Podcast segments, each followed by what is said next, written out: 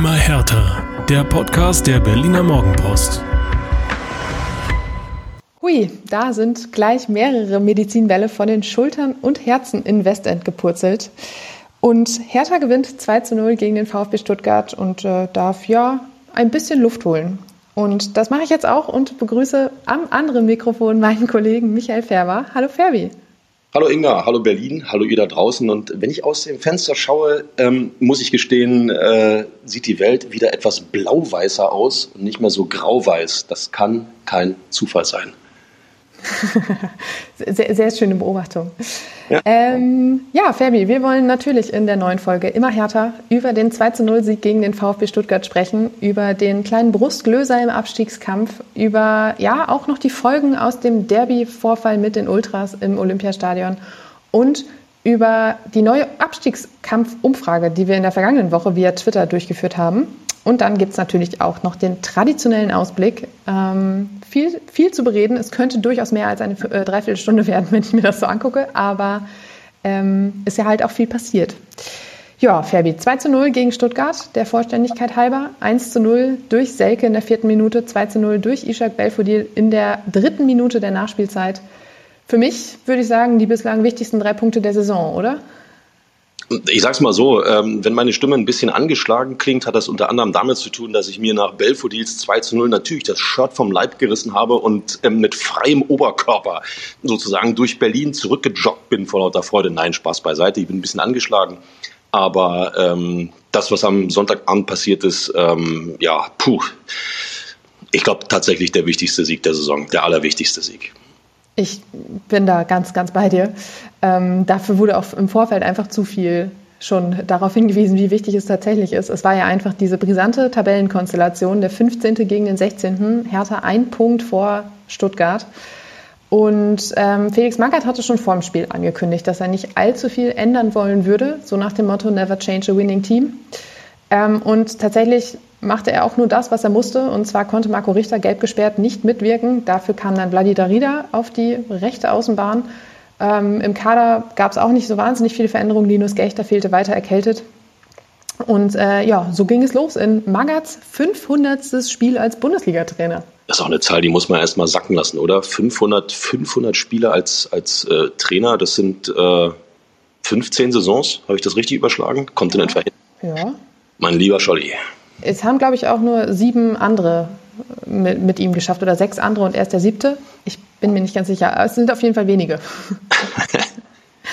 ja, bevor wir jetzt ein bisschen ins Spiel einsteigen, noch kurz die ähm, Mitteilung, dass Wladimir Darida genau in diesem Spiel die fünfte gelbe Karte gesehen hat und damit gegen Bielefeld ausfallen wird, damit ich das nachher nicht vergesse. Also wird es da vielleicht die Rolle rückwärts zurück zu Richter geben. Man wird es sehen. Aber ja, ich habe es vorhin schon angekündigt, der Kampf war eigentlich vorprogrammiert, wenn es ähm, so tief drin im Tabellenkeller zur Sache geht. Und ich war direkt am Anfang sehr erstaunt, weil ich dachte mir, okay, Hertha hat es von der ersten Sekunde an angenommen, diesen Kampf. Und die erste Chance, die gab es nach drei Minuten, als Marvin Plattenhardt eine Ecke reingab und äh, Mark Kempf war es, der den Ball mit per Kopfball weiterverarbeitete. Der Ball setzte dann auf und hüpfte an Selke vorbei, der ihn nicht mehr ganz bekam. Aber es war auf jeden Fall schon so viel Gefahr im Strafraum, dass man sich dachte, okay, wow, hier geht es auf jeden Fall los wie die Feuerwehr. Ich sag mal, alles andere hätte mich auch jetzt dann wirklich, also dann hätten wir eigentlich den Laden zumachen können, auch bei Hertha BSC, wenn sie es, wenn sie es, äh, also in, im achten Anlauf sozusagen nicht begriffen hätten. Ja, äh, du fährst mit mit dem Sieg in Augsburg. Ähm, fährst du, fährst du so viel Rückenwind ein und ähm, wenn du dann gegen, gegen Stuttgarter triffst, die ja schon seit Wochen noch mehr taumeln als Hertha. Weil Hertha hat ja irgendwo immer wieder noch mal geschafft, so einen Peak zu setzen. Aber, aber Stuttgart, äh, weiß ich nicht, die, die wabern so, so einfach Richtung zweite Liga weiter und genauso sind sie auch aufgetreten. Und wenn du, wenn du gegen so eine verunsicherte Truppe nochmal mit einem 1 zu 0 Sieg aus Augsburg im Rücken vor 55.000 im Olympiastadion bei fast frühlingshaften Temperaturen. Wenn du da nicht, wenn du da nicht rausgehst und nicht wirklich alles versuchst, dann ist vorbei. Und genau das hat Hertha getan. Ähm, ich glaube, Felix Magath hat ähm, erreicht, was er wollte. Äh, ja, es war dann auch nicht viel, viel länger nach dieser Szene, die ich gerade beschrieben habe, als der Ball dann tatsächlich im Tor lag. Und ähm, diesmal war es eine Flanke von Plattenhardt, die in der Mitte bei Davy Selke landete, der den Ball wirklich, ähm, ja, wie nennt, nennt, man das so schön? Äh, mir fällt das Wort gar nicht ein. Jedenfalls einschob. Und ähm, ja, Dr. Felix Brüch, Schiedsrichter, entschied erstmal auf Abseits. Davy Selke war sich aber zu 100 Prozent sicher, dass, dieser, dass, er nicht im Abseits stand. Manchmal haben Stürmer ja so ein Gefühl, ne? Und tatsächlich war es nach einer bangen Zeit des Wartens auch so, dass der Videoassistent sagte, nee, Entscheidung zurück, ist ein Tor. Und es war das früheste Tor der Saison für Hertha. So, und an alle, die den äh, Videoschiedsrichter tatsächlich ähm, wieder abgeschafft haben möchten oder ihn sogar hassen, ähm, ich glaube, ihr solltet eure Einstellung nochmal überdenken, weil ausschließlich dank des Videoschiedsrichters wurde der korrekte Treffer dann im Endeffekt aufgegeben und äh, ich glaube, das sollte man mal einfach mit einpreisen. Ähm, es war eine Situation, äh, dass Plattenhardt als Flankengott von Felix Magath eingepreist wurde, wissen wir ja nur schon. Und ähm, dass er die aus dem Halbfeld da so wunderbar reinschlägt, ist alles prima. Aber es gab exakt zwei Veränderungen zu vielen, vielen anderen Hertha-Flanken. Zum einen, äh, ja, wir sind wieder sofort bei Stuttgart. Ähm, eine Viererkette, die, ähm, weiß ich nicht, im Strafraum taumelt, die ähm, überhaupt keine überhaupt keine äh, kein Gefühl hat für für Raum und Zeit, weil ansonsten ähm, würde ich mich schon mal als linker Verteidiger fragen, warum ich äh, die Selke-Seite sozusagen komplett freilasse. Und dann Davy Selke. Ähm, ich hatte ja nie Zweifel, was seine Qualitäten angeht. Absolut, absolut, Fabi. Und äh, er macht genau das, was ein Stürmer in der Situation tun muss. Der Ball kommt reingeflogen, geh dem Ball entgegen, so lange wie es geht, so schnell wie es geht und hau ihn einfach ins Tor und das macht er. Und das macht er gut. Punkt. Äh, Stichwort VAR ähm, war übrigens ja auch schon gegen Hoffenheim der Dosenöffner. Da war, damals war es ja, glaube ich, Niklas Stark, der den Ball reingeköpft hatte und dann erstmal warten musste. Und auch da wurde ja dann die Entscheidung auf Abseits zurückgenommen und das, äh, der Treffer zählte. Auch da war es ein äußerst wichtiges Tor. Ja, ist nicht, ist, ist nicht ganz so eine schlechte Einrichtung, der VAR. nicht ganz so eine ja, äh, Hertha also mit Raketenstart legte los wie die Feuerwehr. Ich weiß nicht, was ich noch für Synonyme dafür finde. Ähm, damit war es das aber dann auch schon fast ein bisschen, weil danach überließ Blau-Weiß dann den Gästen aus Stuttgart das Feld. Felix Magath war damit überhaupt nicht zufrieden und wirkte nach, der, äh, nach dem Spiel auf der Pressekonferenz auch ordentlich angefressen und äh, meinte, ja, da haben wir nur noch verteidigt, das war eigentlich so nicht gedacht. Und ähm, das, der einzige Grund, warum es dann tatsächlich doch nicht ähm, zum Ausgleich kam, zumindest erstmal jetzt in der ersten Hälfte, war, dass die Defensive einfach super stabil stand. Also es gab einfach kaum bis gar keine gefährlichen Torchancen von Stuttgart, was, wie du vorhin ja auch schon angedeutet hast, natürlich auch an der Qualität der deutlich verunsicherten Stuttgarter lag. Aber ähm, alles, was aufs Tor von Marcel Lotka ging, war recht leichte Beute ja, war irgendwo müdes, müdes nach vorne Spiel. Ähm, wenn wir mal überlegen, Stuttgart hat ja mit, mit Sascha Kalajdzic, ähm, ich sag mal, nicht den allerschlechtesten Stürmer eigentlich da vorne drin stehen. Der Typ kann ja was, wenn ich mal überlege, was der eine, auch in der Hinrunde an, an Toren gemacht hat, was der für Möglichkeiten sich erarbeitet hat, der wurde ja komplett hängen gelassen. Ähm, und das ist eben genau dieses, dieses Wechselspiel. Auf der einen Seite hast du aus härter Sicht einen Gegner, der der, weil ihm seit Wochen nichts einfällt, weil er auch seit, ich glaube, drei Spielen aus dem Spiel heraus kein Tor mehr erzielt hat, ähm, keine Idee entwickelt, keinen Mumm hat, irgendetwas zu riskieren, um seinen besten Torjäger äh, äh, in Szene zu setzen. Und wenn du dann gleichzeitig eine eigene Defensive hast, die ähm, lieber sehr spät als gar nicht, also am 31. Spieltag wirklich begriffen hat, entleiben, wir müssen uns entleiben. Wir müssen einfach kratzen, rennen, beißen, grätschen, ins, in die Schüsse reinschmeißen, egal wann und wie und wo wir getroffen werden, dann zieht dir das auch als Gegner, äh, sag mal, den, die, dieses letzte Fünkchen Hoffnung, dass du vielleicht doch irgendwas bestellen könntest. Das hat Hertha gut gemacht. Einer, der genau das, was du gerade gesagt hast, kratzen, beißen, sich in die Schüsse schmeißen, ähm, so gut gemacht hat, dass er sogar in der Kicker 11 des Spieltages gelandet ist, ist Marc Kempf ich habe ich hab die, hab die Pause bemerkt, dass er sogar in der Kickerelf gelandet ist. Pause. Ja, also ich, ich habe das, hab das gemerkt. Äh, ja, Aschraf, unser Haupt, natürlich haben wir auch kein gutes Haar in den letzten Wochen an ihm gelassen. Das war natürlich aber auch berechtigt, weil er einfach etliche unglückliche Auftritte hinter sich hat mit diversen verursachten Elfmetern und roten Karten und ähm, schwachen Zweikämpfen. Aber nach Wochen dieser Wackler hat er gegen Stuttgart einfach wirklich ein gutes Spiel gemacht. Ich erinnere mich an eine Chance von Konstantinos Mavropanos, übrigens mein absoluter Lieblingsname im Stuttgarter Kader, der ähm, im Alleingang aufs Tor zustürmte und den Kempf dann wirklich in letzter Sekunde noch abblockte und zur Ecke klärte. Und auch bei dem von dir vorhin angesprochenen Kalajdzic hat er sich so reingeschmissen, dass in der 75. Minute eben kein Tor dabei rumkam. Und, komm, ähm, komm Mavropanos, ich muss, ich, muss, ich muss gleich Spielverderber sein. Die Chance hat er selber eingeleitet mit einem Fehlpass. Okay, aber er hat es dann auch wieder ausgebügelt. Und in den letzten Wochen hätte er es dann eben nicht wieder ausgebügelt, muss so. ich jetzt zu seiner Verteidigung sagen. Ja, wir, wollen, wir, wollen ja bloß, wir wollen ja bloß objektiv bleiben. Ähm, nochmal, es passiert, dass Hertha ähm, kein Fußball mehr spielen wird in der Saison zum Zungeschnalzen. Ich glaube, da sind wir uns alle einig, aber wir haben auch oft genug gesagt, darauf kommt es ja nicht mehr an.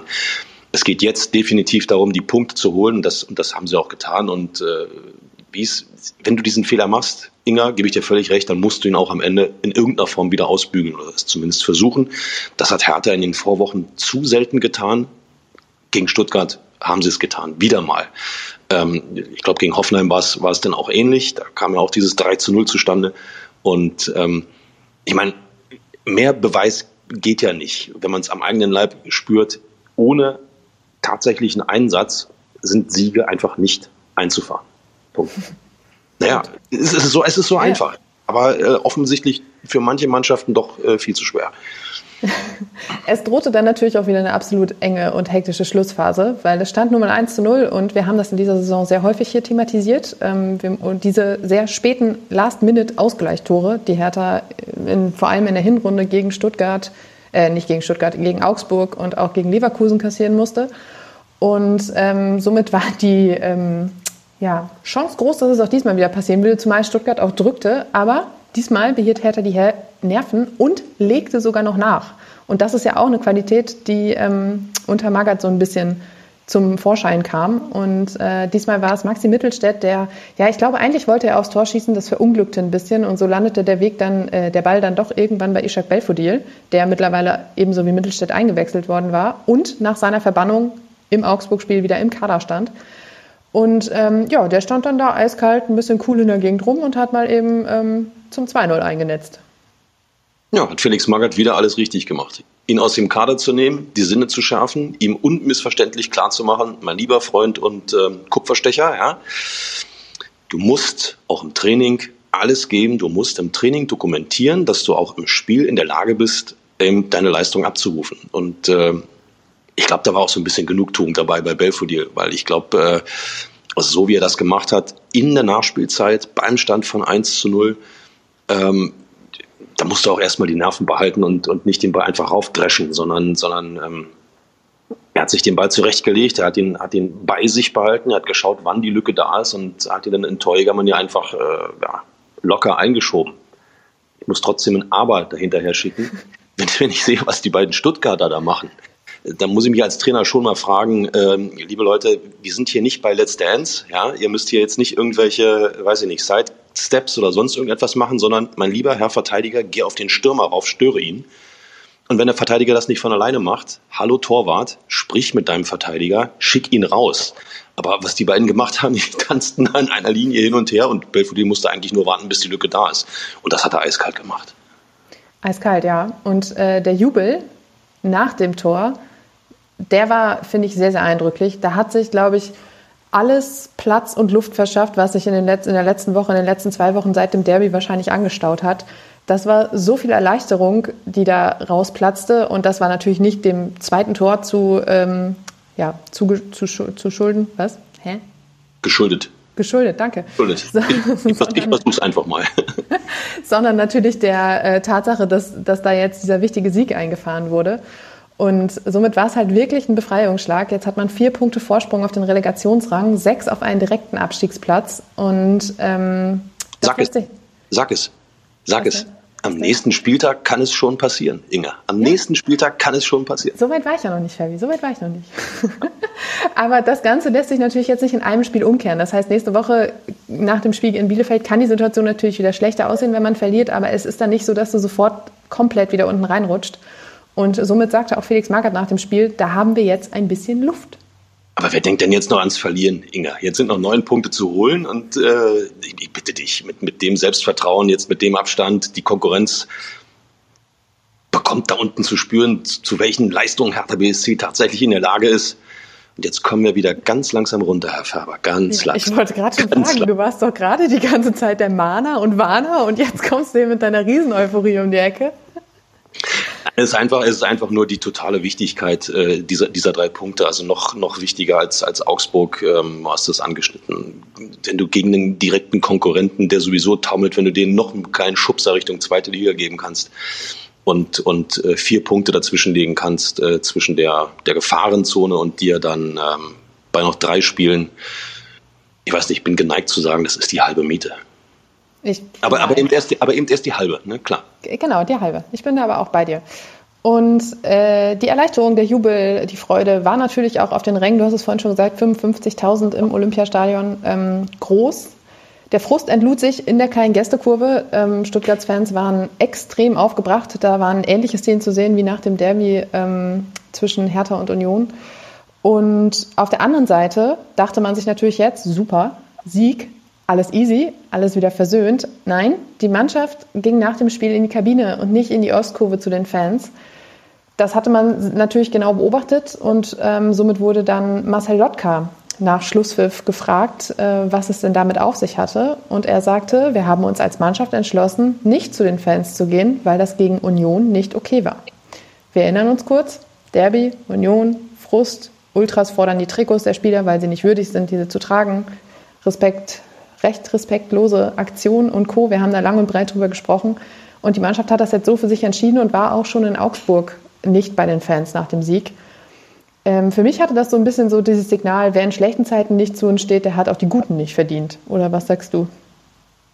Ja, in dem Fall ähm, das ist ein gutes Statement eigentlich. Ja? Wer in schlechten nicht zu uns steht, hat die Guten nicht verdient. Das gefällt mir, ist nicht verkehrt.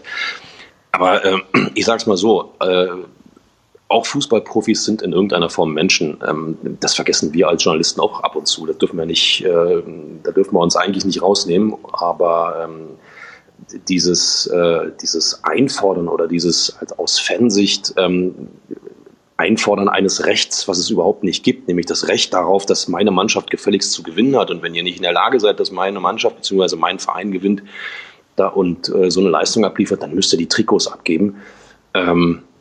Wir haben es gesagt, das, das sind Dinge, die gehen nicht. Äh, mit dem Kauf einer Eintrittskarte erwirbst du exakt zwei Rechte. Punkt eins, deinen Platz eins zu nehmen, für den du bezahlt, einzunehmen, für den du bezahlt hast. Und Punkt zwei, ein Fußballspiel zu sehen. Ende.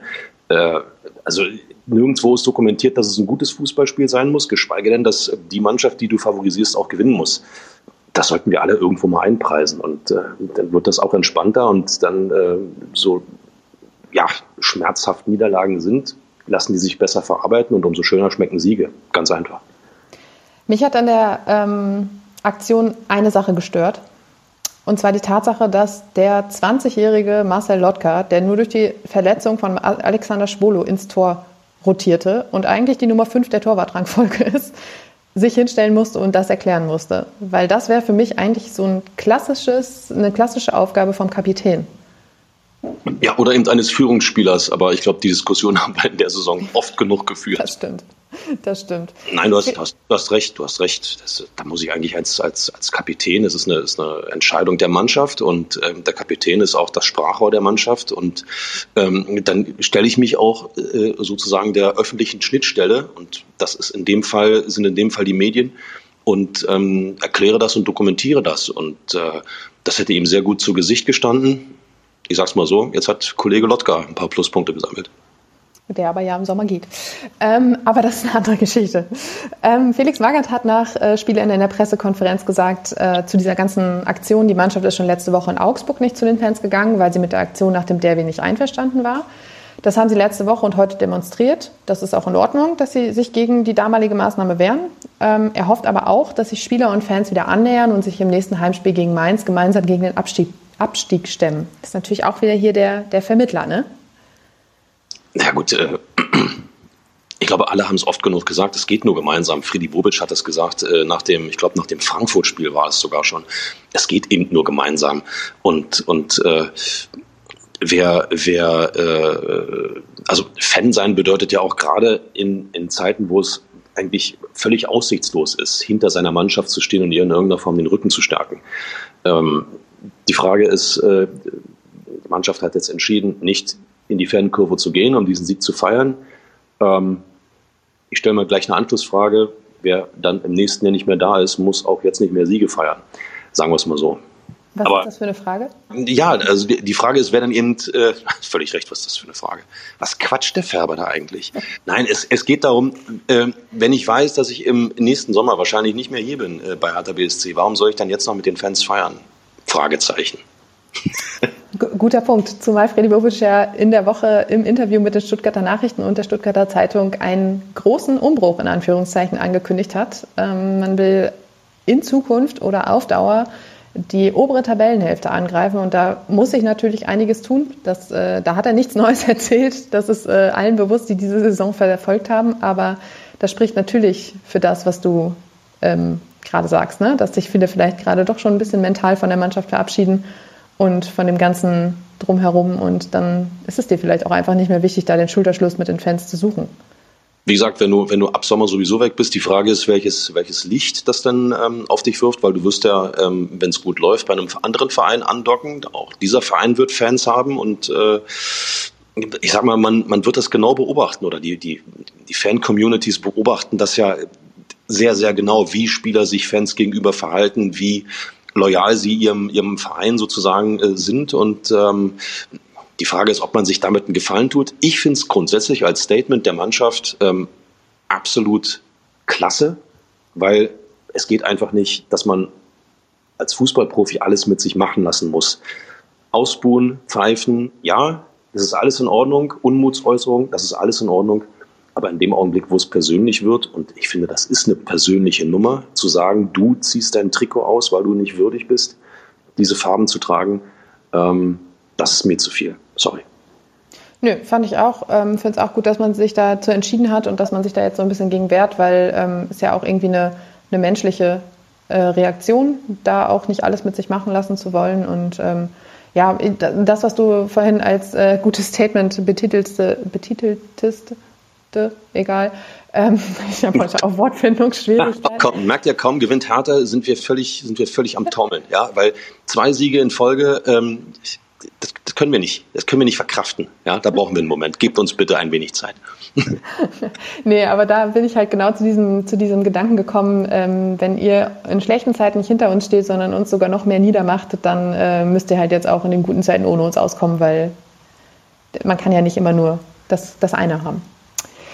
Ähm, Felix Magath, Fabi, ähm, der ist jetzt schon ein paar Wochen da und hat, wie ich finde, schon einiges verändert. Und ähm, es hatte viel Skepsis gegeben rund um die Tage, in denen er in äh, Westend als neuer Trainer vorgestellt wurde. Und äh, er hat häufig gesagt, hier geht es jetzt nicht darum, irgendwelche fußballerischen Feinheiten zu justieren. Das hast du vorhin auch schon gesagt. Es geht im Abstiegskampf einfach nicht darum, sondern es geht um die vernünftigen Tugenden und die Einstellung. Und ähm, die, das hat die Mannschaft nochmal gezeigt jetzt gegen Stuttgart, dass sie das verstanden hat. Und ich finde, es sind schon einige Handgriffe zu sehen, an denen er, äh, die, die er angesetzt hat und die auch fruchten. Also wie oft standen wir hier in dieser Saison und haben gesagt, null Kollektiv, null Mannschaft, null Einheit. Das ist, finde ich, Geschichte. Absolut, weil es ist ganz einfach. Wenn du, wenn du ähm, im Training äh, sozusagen gequält wirst, dann wirst du auch gemeinsam gequält. Ja, es ist ja nicht so, dass ähm, jeder individuell gequält wird, sondern alle werden mit, mit äh, dieser Trainingsarbeit, äh, ich erinnere nur an die Medizinballbilder aus äh, Harsewinkel, Klosterpforte, ähm, das, das betrifft ja jeden Spieler und äh, das schweißt dich ja irgendwo zusammen. Wenn du dann siehst, dass der eine vielleicht nicht mehr kann, sagst du, komm, verärger bloß den Alten da nicht, da den Trainer da in der blauen Jacke, sondern lass uns das zusammen jetzt irgendwie durchziehen. Das schweißt zusammen. Wenn du, wenn du gemeinsam arbeitest, wenn du gemeinsam Anführungszeichen leidest auf dem Trainingsplatz, das schweißt zusammen. Das bringt, bringt, äh, bringt genau den Spirit, äh, der Hertha BSC über Monate gefehlt hat. Felix Magath Davy Selke hat es nach dem Spiel noch gesagt, äh, mit einem Lachen, äh, im, ja, einem Lachen, keinem Lächeln, sondern wirklich einem Lachen, meinte er, ach ja, das Training ist auf jeden Fall härter geworden. Und das wirkte halt auch schon so ein bisschen wie, ähm, ja, haben wir uns jetzt mit abgefunden, ist jetzt so, aber fruchtet ja offensichtlich auch. Genauso, genau Genau, das ist es. Du siehst ja, dass es etwas bringt. Du siehst ja auch als Spieler, dass es etwas bringt, dass man vielleicht gut plötzlich in der 80., 85. doch noch oh, wir können ja doch viel besser gegenhalten als vorher. Wir können ja doch noch den Schritt mehr machen. Wir haben ja doch noch die, die Luft, um irgendwie mal einen Konter zu setzen. Natürlich merkst du das. Dass das nicht für acht, zehn, zwölf, zwanzig Wochen reichen wird, ist klar. Für den Moment reicht das aber. Und das ist, das ist eine reine Kopfsache. Genauso wie die Aktion von äh, Magath, als er letzte Woche Belfodil aus dem Kader gestrichen hat. Du hast es gerade schon gesagt. Ähm, er ist jetzt, äh, mit seinem Tor ist das natürlich jetzt für ihn auch ein bisschen Genugtuung. Aber es ist halt auch so ein Zeichen von Magath gewesen, so hey, wer sich hier nicht am Riemen reißt und nicht die Disziplin zeigt, die ich mir erwünsche, dann ist halt erstmal Schluss, dann bist du halt nicht dabei. Und das ist natürlich ein Signal an alle anderen, die vielleicht dezent wenig, also vielleicht auch an der Grenze kratzten zur, zum Einstellungsproblem. Okay, jetzt reiße ich mich halt doch nochmal zusammen und ähm, ich hau alles rein, was geht. Das ist natürlich einerseits eine Disziplinsache, aber halt andererseits auch einfach die Respektperson Magath, die da auftritt, äh, auftritt und die das bewirkt im, in, in den Spielern. Ja, vor allen Dingen weißt du auch als Spieler, okay, ähm, ich bin aus dem Kader gestrichen. Wenn ich jetzt nicht irgendetwas an meiner Einstellung ändere, an meiner Art und Weise ändere, an meinem Verhalten ändere, dann spiele ich hier keine Sekunde mehr. Der Magath bringt eher 16-Jährige, als dass er mich nochmal bringt. Und das muss dir als gestandener Profi, muss dir das zu denken geben. Wenn, wenn es das nicht ist, dann hast du ein Problem mit deinem Job, dann hast du, hast du tatsächlich ein Einstellungsproblem. Und auch da bin ich wieder sofort und, und denke fünf Schritte weiter, das sehen andere Vereine.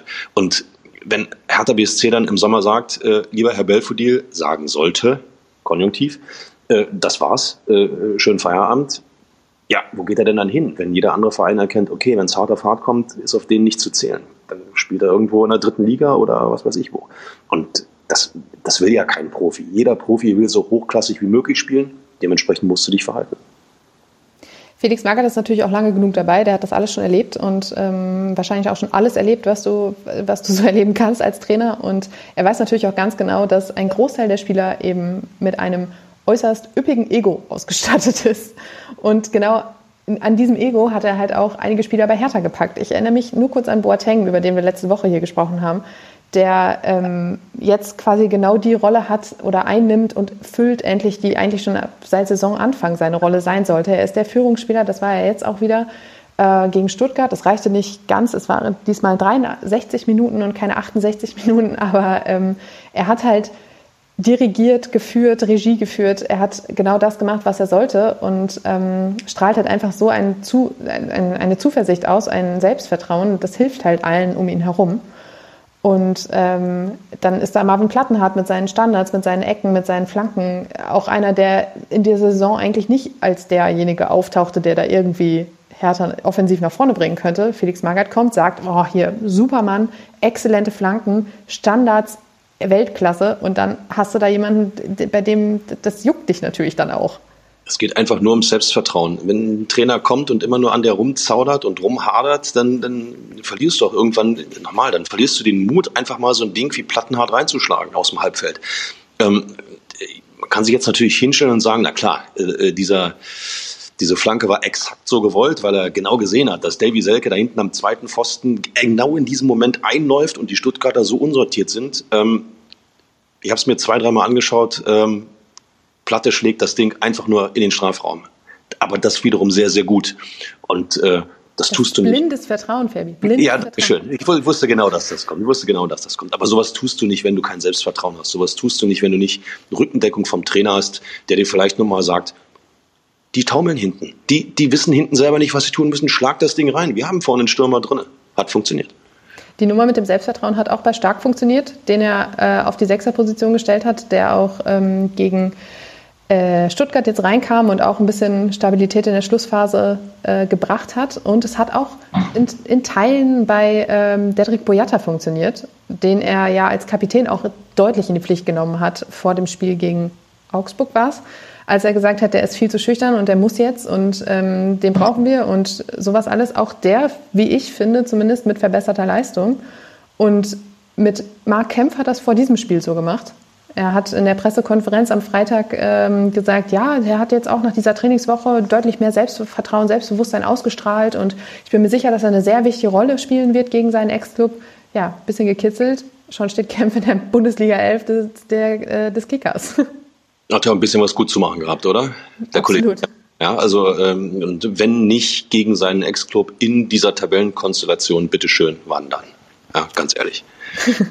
Aber er hat ebenfalls ähm, für Ruhe gesorgt, also Felix Magath, weil diese ganzen Nebenbaustellen, ich, ich konnte es daran erkennen, dass wir in den vergangenen Monaten ständig eine exorbitant lange und sonst so Rubrik hatten, in der wir diverse Nebenschauplätze beackert haben. Und diese, ähm, ja, dieser Teil des Podcasts ist immens kleiner geworden, diese Kategorie. Und kürzer. Ja, damit ist ganz klar, Magath muss definitiv weg. So, so geht es nicht weiter. Ja? Der immer härter Podcast ohne und sonst so, äh, sorry, es geht nicht. Nee, aber es zeigt ja, dass er es auch geschafft hat, irgendwie Ruhe ins Umfeld zu kriegen. Und wenn er nur gesagt hat, hier Fredi, pass auf, ich habe keinen Bock, dass hier über alles andere gesprochen wird als Abstiegskampf, sieh zu, dass da Ruhe reinkommt, wer weiß, was da intern gelaufen ist, ist auf jeden Fall ähm, eine positive Veränderung. Und beim Stichwort Veränderung äh, hat die Bild heute ähm, ein paar Facts zur Vorbereitung auf das Stuttgart-Spiel rausgehauen. Und zwar hat Magath ein paar Sachen verändert und hat gesagt, Sachen, die funktionieren, die soll man beibehalten. Und wenn Sachen dagegen nicht klappen, dann müssen sie verändert werden. Und somit strich er den üblichen Spaziergang vor dem Spiel am Sonntag und packte die Mannschaft stattdessen in einen Bus, fuhr mit ihnen in den Tiergarten, ging dort spazieren, führte viele Gespräche Außerdem lief die Mannschaft am Sonntag auch in den blauen Auswärtstrikots auf, obwohl man ja zu Hause gespielt hat. Die blau-weißen Heimtrikots blieben im Schrank. Auch das eine bewusste Aktion von Magath, der die Mannschaft gefragt hat, ähm, ob sie nach dem Sieg in Augsburg mit den gleichen Shirts gegen Stuttgart auflaufen wollen und die fanden das eine gute Idee und deshalb wurde auf die Heimtrikots verzichtet. Auch um halt diese blöden Erinnerungen an das Derby auszulöschen, weil genau diese Trikots ja nun mal vor der Ostkurve lagen. Ist auch ganz schön gewitzt, der Magath, wa? Du, äh, was soll ich sagen? Aberglaube im Fußball äh, ist eine ganz hohe Nummer. Ähm, woher ich das weiß, ich durfte es am eigenen Leib miterleben. Kommen wir später zu. Ganz genau. Ähm, du hast gerade gesagt, ja, dann der Magath weg, kann ja nicht sein. Ähm, allerdings war die Zukunft von Felix Magath bei Hertha in den letzten Tagen auch immer mal wieder Thema, weil man sich natürlich gefragt hat, Geht es denn noch weiter nach dem 34. Spieltag? Weil läuft ja recht gut. Ähm, er ist dem immer so ein bisschen ausgewichen, hat gesagt, er hat noch bis zum 14. Mai hier ein bisschen was zu tun und danach würde er sich dann damit beschäftigen, wie es weitergeht. Für mich klang das jetzt nicht unbedingt abgeneigt, aber wäre er einer für die Dauerlösung, Fabi? Puh. Gute Frage. Nächste Frage. Ich glaube, es ist viel wichtiger, dass du eine Mannschaft da zusammenstellst, die ähm, nicht nur die fußballerischen Qualitäten mitbringt, die, ähm, ich sag mal, auch solche Spieler wie die Älteren werden sich erinnern, Gendosi und, und, und Kunja und so weiter mitgebracht haben, sondern dass, dass diese Profis eben ähm, ja, auch Teamplayer sind, dass sie eben auch äh, menschlich wunderbar zueinander passen. Ich glaube, das ist denn die Hauptaufgabe, die, die, äh, die ansteht. Dann brauchst du natürlich jemanden, der dieses Ensemble entsprechend zu moderieren weiß und wenn er dann noch ein bisschen, ähm, sagen wir mal, Fußball-Know-how mitbringt, was aber auch in die Zukunft gerichtet ist, ähm, Großteil der Kritik hat sich ja an Magath ähm, erzündet, entzündet, entflammt, wie auch immer. äh, äh, weil es eben rückwärtsgewandt ist. Es ist einer von gestern und, und alte Trainingsmethoden und ähm, der kann bloß Quelix und äh, kämpfen und so weiter. Ähm, die Frage ist, inwiefern Felix Magath tatsächlich ähm, ein Trainer sein kann, der eine Mannschaft äh, ja dann fußballerisch auch auf das moderne Level nicht nur vorbereitet, sondern, sondern weiterhieven kann. Ist schwierig, aber es ist immer schwierig, wenn du, ähm, sagen wir mal, solch ähm, erfahrene, äh, langjährige Trainer, Ikonen irgendwo äh, andocken, da äh, irgendwie einen Zukunftsgedanken draus spinnen. Es funktioniert jetzt im Abstiegskampf in diesen letzten Spielen und ähm, das heißt nicht, dass es dann auch, wenn es darum geht, Bobic hat es gesagt, ne? wir wollen die obere Tabellenhälfte irgendwie angreifen. Das ist so das, der erste Schritt, den man, den man machen will, um von da unten wegzukommen. Ähm, dazu braucht es eben neben der Mannschaft auch einen Trainer, der, der auch Fußballvision mitbringt, die zukunftsfähig ist. Ob das jemand wie Magath ist, weiß ich nicht. Die Frage ist ja auch nicht nur, ob er es kann, sondern halt auch, ob er es will. Der Mann ist 68, der war ja eigentlich quasi schon im Fußballruhestand. Ähm, die Frage ist, ob er sich das nochmal antun möchte, so ein etwas langfristigeres Engagement. Und ich bin da auch so ein bisschen bei dir. Ähm, die, die Verlockung ist natürlich groß. Wenn das jetzt alles ähm, funktioniert und Hertha schafft, auch vielleicht schon vorzeitig den Klassenerhalt und muss nicht mehr lange zittern, dann ist man natürlich total euphorisch und denkt sich so, wow, okay, jetzt haben wir den Mann gefunden, der uns endlich aus diesem Dreijahres-Tief rausholt. Aber dann hast du jemanden gleichzeitig, der halt wirklich vor allem diese Tugenden vermitteln kann und Co. Ob er halt auch alles weiterentwickeln kann, wie du gerade schon gesagt hast, ist die Frage. Und dann stehst du nächste Saison nach der Hälfte da und denkst dir, ach, hm, ist doch nicht irgendwie genauso, wie wir uns das vorgestellt haben. Und dann musst du halt wieder die Rolle rückwärts machen und fragst dich, warum nicht im Sommer direkt die, ähm, äh, der Neuanfang. Wir erinnern uns alle an Paul Dardai, der Hertha sensationell zum Klassenerhalt letztes Jahr geführt hat und dann im Sommer weitermachen durfte und im November dann doch wieder gehen musste. Ja, weil es eine Mannschaft gibt bei Hertha BSC, die 29 Spieltage auch bewiesen hat, äh, dass sie nicht funktioniert, aus welchen Gründen auch immer. Und nicht funktioniert meint im, im fußballerischen Sinne nicht funktioniert, dass eine Mannschaft immer auch kämpfen kann, als, als, als äh, ich sag mal, verteidigende Einheit auf dem Platz stehen kann. Das hat was mit, mit Willen und Leidenschaft und, und äh, Leidensfähigkeit auch zu tun. Aber das ist ja nicht der Anspruch, den Hertha BSC haben sollte für die Zukunft und auch, auch nicht haben wird, sondern da geht es ja darum, auch besseren Fußball zu spielen, besserer Fußball, vernünftigerer Fußball, gleich erfolgreicherer Fußball, mehr Punkte, besserer Tabellenplatz. Ich könnte jetzt endlos ausführen, aber äh, das ist ja der Punkt. Das dürfen wir alle nicht vergessen. Jetzt gab es zwei Siege, die waren toll erkämpft, in, mit minimalen Mitteln auch prima erspielt. Äh, nichtsdestotrotz, wir haben hier einen Kader, der 29 Spieltage lang aus welchen Gründen auch immer nicht funktioniert hat. Und äh, das dürfen wir nicht vergessen und das darf auch Hertha BSC nicht vergessen und ich glaube auch nicht, dass Bobic das so schnell vergessen wird. Das glaube ich auch nicht. Ähm, was wir natürlich auch nicht vergessen haben, war euch nach eurer Meinung da draußen zu fragen. Und zwar zumindest diejenigen, die uns auf Twitter folgen. Äh, zur Erinnerung, vor dem Augsburg-Spiel haben wir gefragt, ob Hertha den Klassenerhalt schafft. 15 Prozent der 228 Teilnehmenden hat gesagt, dass sie noch dran glauben. Die Hälfte hat gesagt, nie, niemals, das war's.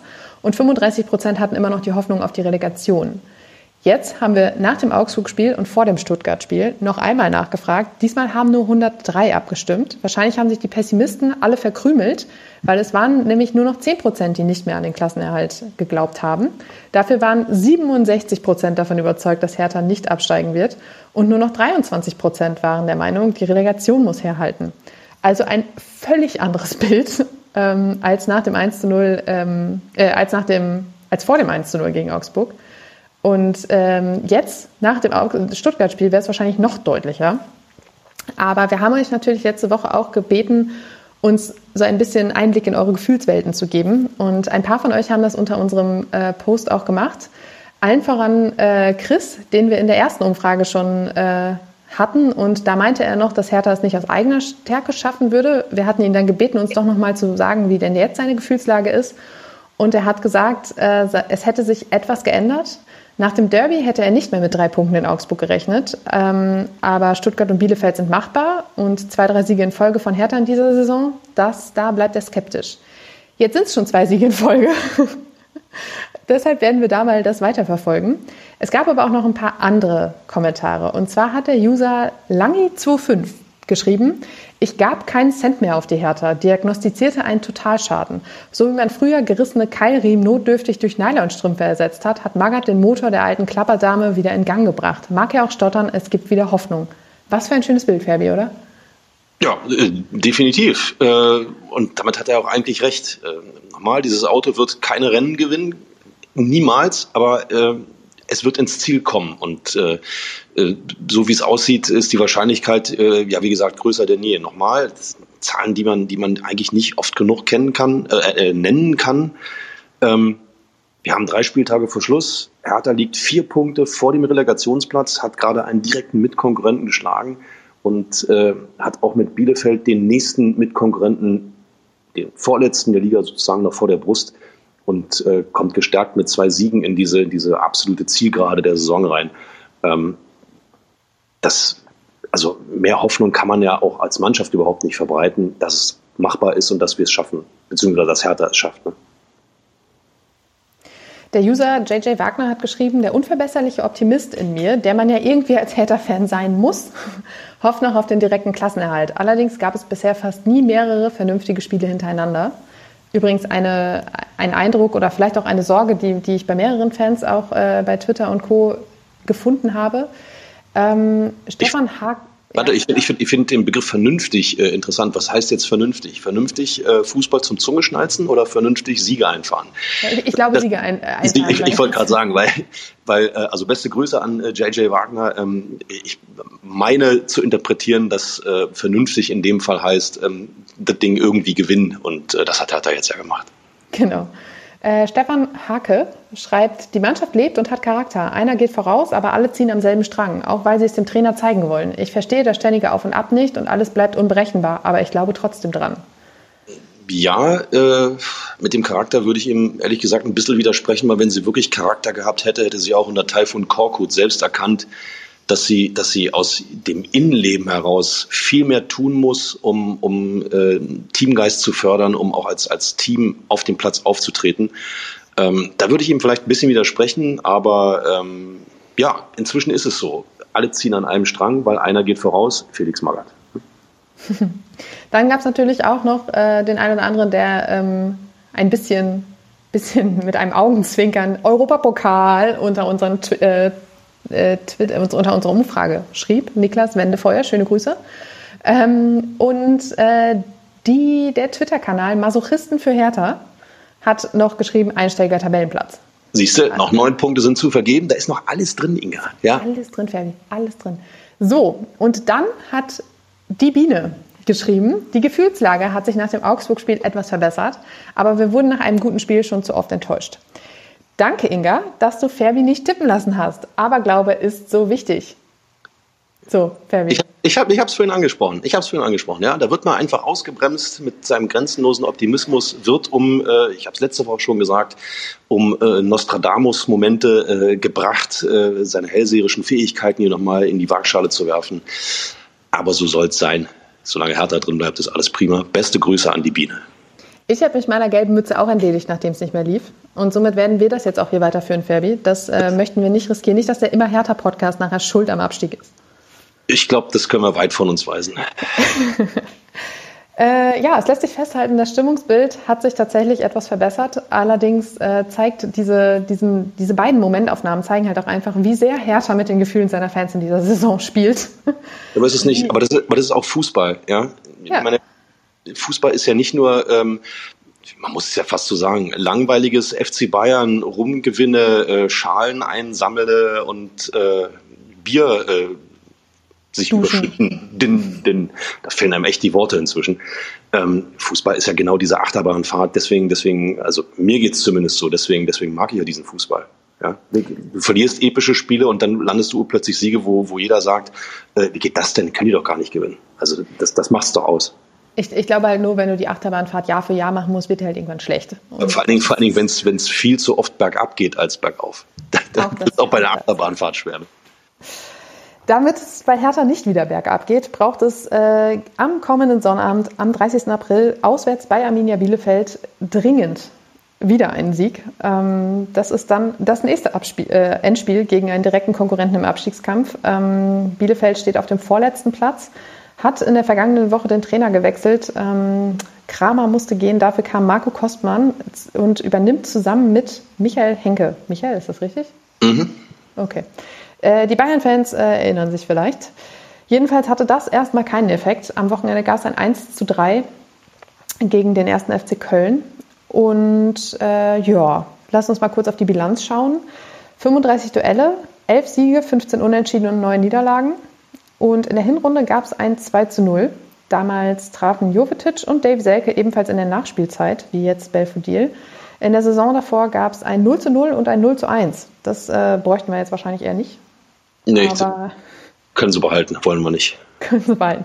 Aber ich äh, glaube, Ferbi, da gibt es keine zwei Meinungen. Ein Sieg ist Pflicht. Dann hat man äh, sich zumindest auch äh, erstmal dem zweiten Konkurrenten da unten entledigt. Und du hast es vorhin schon angedeutet. Ich muss ehrlich sagen, ich habe es nicht so mit dieser ganzen Rechnerei kurz vor Saisonende. Aber du hast es schon angedeutet, es könnte reichen. Also erstmal möchte ich noch einmal Gruß an die Biene, meinen Unmut zum Ausdruck bringen, jetzt nicht den ultimativen Satz sagen zu dürfen. Ich halte mich sehr gern daran. Aber es kann am nächsten Wochenende tatsächlich der Fall sein, dass ja, dass man einen Haken dran machen kann, weil ein Sieg ähm, in Bielefeld und Stuttgart, glaube ich, spielt gegen Wolfsburg. Verliert der VfB Stuttgart, gewinnt Hertha BSC. war es das, Klassenerhalt. Ja, dann sind es nämlich sieben Punkte Vorsprung und es gibt nur noch sechs zu holen. Danach. Ja, die Inga kennt ihre Tabelle, siehst du? Rechnen gar nicht.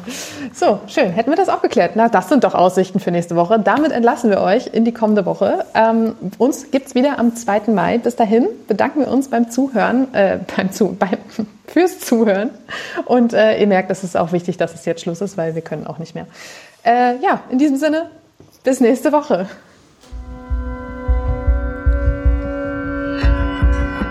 Immer härter. Der Podcast der Berliner Morgenpost.